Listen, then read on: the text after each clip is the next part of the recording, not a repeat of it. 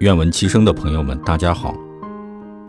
最近我在看一本书，是路遥写的，书名是《早晨从中午开始》。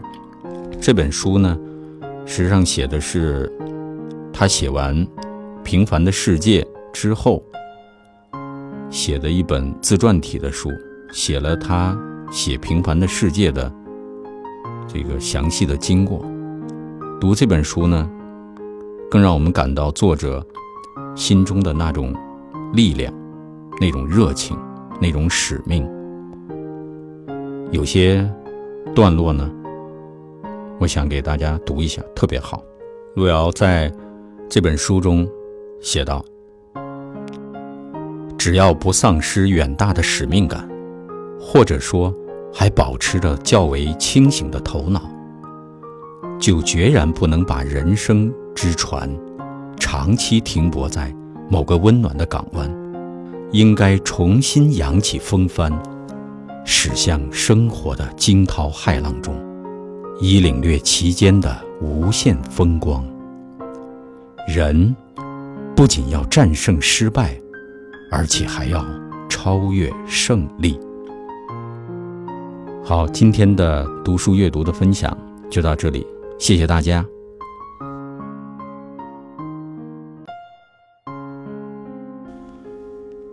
愿闻其声的朋友们，大家好。今天的我的读书阅读的分享，还是路遥的自传体的书《早晨从中午开始》。路遥在他这部作品中写道：“作家的劳动，绝不仅仅是为了取悦于当代，而更重要的是给历史一个深厚的交代。如果为微小的收获而沾沾自喜，本身。”就是一种无价值的表现。最渺小的作家，常关注着成绩和荣耀；最伟大的作家，常沉浸于创造和劳动。劳动自身就是人生的目标。人类史和文学史表明，伟大劳动和创造精神，既是产生一些生活和艺术的断章残句。也是至为宝贵的劳动，这是作家义无反顾的唯一选择。好，今天的读书阅读分享就到这里，谢谢大家。愿闻其声的朋友们，大家好，今天与您分享的还是路遥的作品《早晨从中午开始》的一段话。作家路遥在写《平凡的世界》之前呢，已经有一本轰动全国的小说，叫《人生》。这部小说呢，在写《平凡的世界》之前呢，已经被拍成电影，这个影响很大，轰动全国。在这种光环下，路遥开始动笔写《平凡的世界》，这块就有一段他的感悟。路遥说。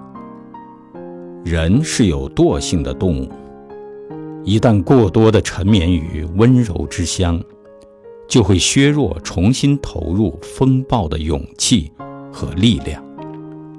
要从眼前人生所造成的暖融融的气氛中，再一次踏进冰天雪地，去进行一次看不见前途的远征，耳边。就不时响起退堂的鼓声。走向高山难，退回平地易。动摇是允许的，重要的是最后能不能战胜自己。退回去吗？不能。前进固然艰难，且代价惨重；而退回去舒服，却要吞咽人生的一剂致命的毒药。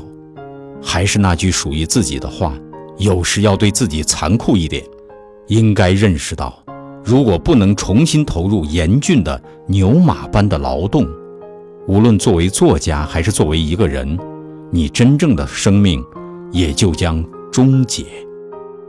今天的读书阅读分享就到这里，谢谢大家。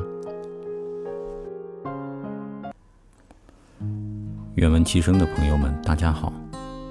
这几天一直在聆听叶嘉莹先生写的一本给孩子们的书，名字叫《给孩子的古诗词》。在这本书里，可以听，可以看，可以分享，可以欣赏叶嘉莹先生的精彩的吟诵、朗诵。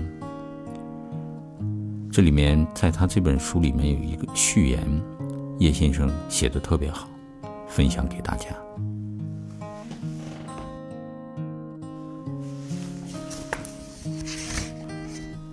我是一位九十多岁的老人，从小喜欢读诗背诗，从事古诗词的教学工作也已经七十年了。这本不是出于追求学问知识的用心，而是出于古典诗词中所蕴含的一种感发生命对我的感动和召唤。在这一份感发生命中，蓄集了古代伟大之诗人的所有心灵、智慧、品格、金包和修养。所以，中国传统一直有诗教之说。其实，我的一生经历了很多苦难和不幸，但是在外人看来，我却一直保持着乐观平静的态度。这与我热爱古典诗词，实在有很大的关系。现在有一些青年人，竟因为被一时短浅的功利和物欲。所蒙蔽，而不再能认识诗词可以提升人之心灵品质的功能，这自然是一件极为遗憾的事。如何将这遗憾的事加以弥补，这原是我多年来的一大愿望，也是我决意回国教书，而且在讲授诗词时特别重视诗歌中感发之作用的。一个主要的原因。曾有人问我：“中国古典诗词会灭亡吗？”我以为不会。中国古人作诗，是带着身世经历、生活体验，融入自己的理想志意而写的。他们把自己内心的感动写了出来。千百年后再读其作品。我们依然能够体会到同样的感动，这就是中国古典诗词的生命。所以说，中国古典诗词绝对不会灭亡，因为，只是只要是有感觉、有感情、有修养的人，就一定能够读出诗词中所蕴含的真诚的、充满。兴发感动之力的生命，这种生命是生生不已的。这就是叶先生在他的这本书中所做的序，十分生动的阐释了古典诗词的生命力。好，今天的圣歌读书分享就到这里，谢谢大家。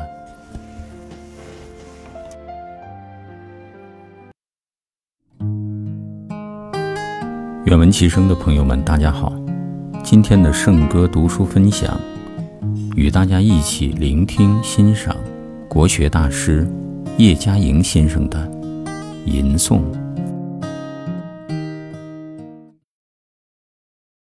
第一首诗，我们是选的最古老的中国诗经里边的一首诗，《秦风·蒹葭》。蒹葭苍苍。薄露为霜，所谓伊人，在水一方。溯洄从之，道阻且长；溯游从之，宛在水中央。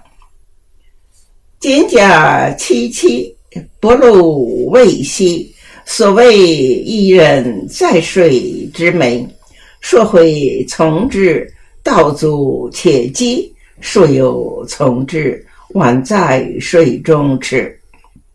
蒹葭采采，薄露未已。所谓伊人，在水之涘。说回从之，道阻且与，说有从之，宛在水中坻。我现在把呃第一节用吟诵的调子吟诵一下。蒹葭苍苍，薄露为霜。所谓伊人，在水一方。说回从之啊，道阻且长。说有从之，宛在水中央。好，今天的读书分享就到这里，谢谢大家。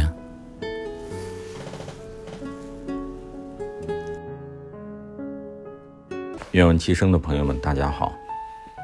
我现在正在翻看一本冯骥才散文集，其中里面有一篇文章是冯骥才老师写的，叫《书斋一日》，给大家分享一段。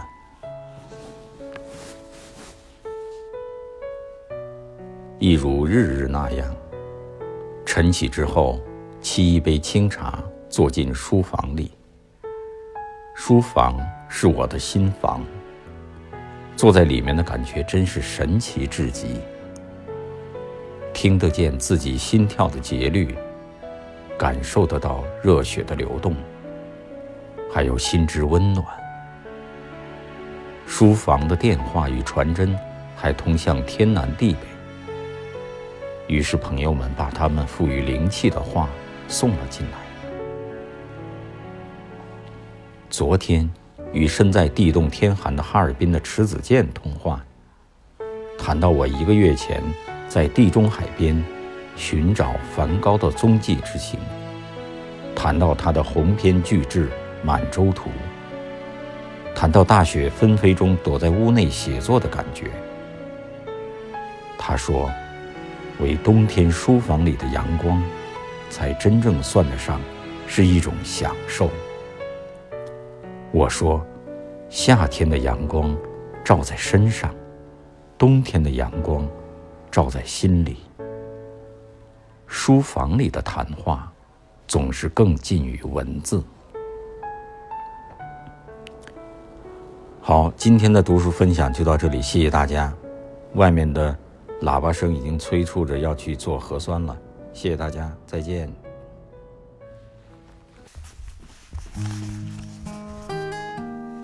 愿闻其声的朋友们，大家好。今天与您分享的是冯骥才老师写的《书斋一日》里《书斋一日》的一个片段，与大家一起分享。书桌对面的一架书，全是我的各种版本。面对它，有时自我的感觉很好，很踏实。由此想到可以扔下笔，放松一下，喘息一下了。有时却觉得自己的作为不过如此，那么多文学想象远没有写出来，这便恨不得给自己抽上一鞭子，再加一把劲儿。人回过头时才会发现，做过的事总是十分有限。